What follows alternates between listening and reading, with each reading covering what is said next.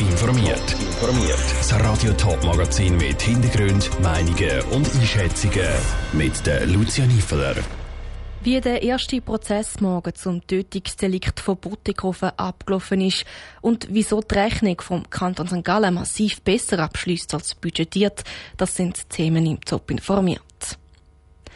Es tönt wie ein Drehbuch für einen besonders blutigen Krimi, was sich das Butikofen im Kanton Thurgau vor knapp eineinhalb Jahren abgespielt hat.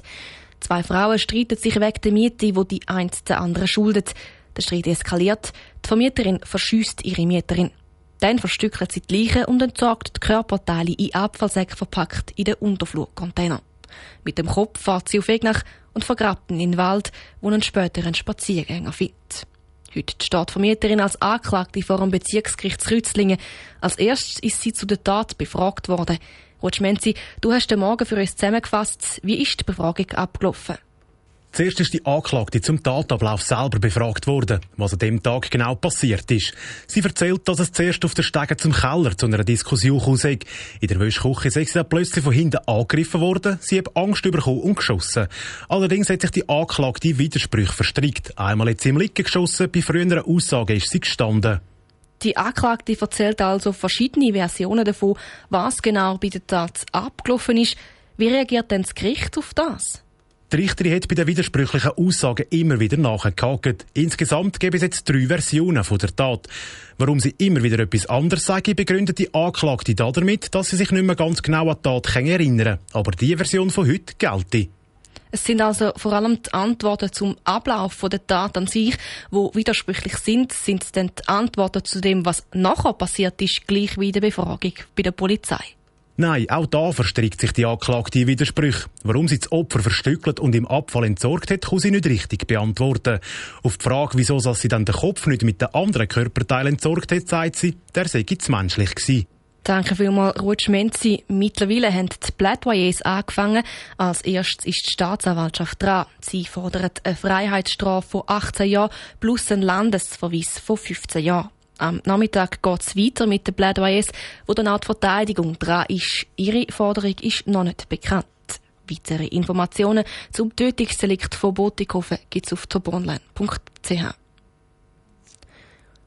März ist der Monat, wo ein Haufen Privatpersonen ihre Finanzen büscheln und die Steuern fürs letzte Jahr machen. Auch die Kantone und die Städte müssen sich mit ihren Finanzen vom letzten Jahr auseinandersetzen. In ihrem Fall ist es aber jeweils die Rechnung. So hat die Stadt Zürich gestern ihren Rechnungsabschluss präsentiert. Heute zieht der Kanton St. Gallen an. Und wie bei der Stadt Zürich ist auch beim Kanton St. Gallen das Ergebnis gut 400 Millionen Franken besser als budgetiert. Wie der Kanton St. Gallen die Differenz erklärt, im Beitrag von Janik Höhn. Die Rechnung 2021 hat mit einem Plus von 160 Millionen Franken abgeschlossen. Das ist eine Zahl, die der Kanton St. Gallen beim Budget 2021 präsentiert hat. Die andere Zahl ist 400 Millionen Franken. So viel besser ist die Rechnung gegenüber dem Budget. Die Zahl ist unter anderem zustande gekommen, weil der Kanton Geld von der Reserve genommen hat, erklärt der Regierungspräsident Martin Mechler. Wir haben 175 Millionen budgetiert, kann zum ein ausgleiches Ergebnis können zeigen gemäß dem Staatsverwaltungsgesetz. Und weil wir es budgetiert haben, tun wir es jetzt auch beziehen. Das werden wir in Zukunft übrigens nicht mehr so machen. Da sind wir der Meinung, dass verfälscht einer das Resultat. Weil der Kanton den Betrag von 175 Millionen aber aus der Reserve genommen hat, ist das Rechnungsergebnis so viel besser als ursprünglich im Budget veranschlagt. Dort ist noch ein Defizit von gut 240 Millionen Franken drin gewesen.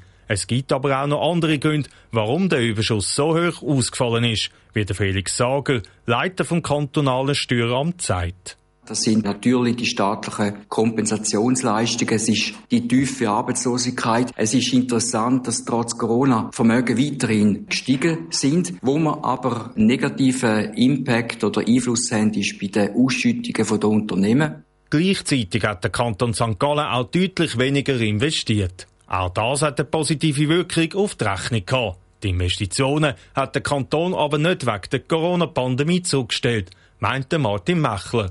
sondern weil man in verschiedenen Projekten Verzögerungen hat. Eines den bekannten Beispielen, das auch medial schon ein paar Mal erwähnt ist, ist zum Beispiel das Regionalgefängnis Altstädte, wo wir Altlasten haben, wo wir jetzt auch eine Vorlage haben für 17 Millionen, um die können bereinigen und damit hat natürlich das Gefängnis auch nicht gebaut werden, wie das eigentlich ursprünglich einmal geplant war.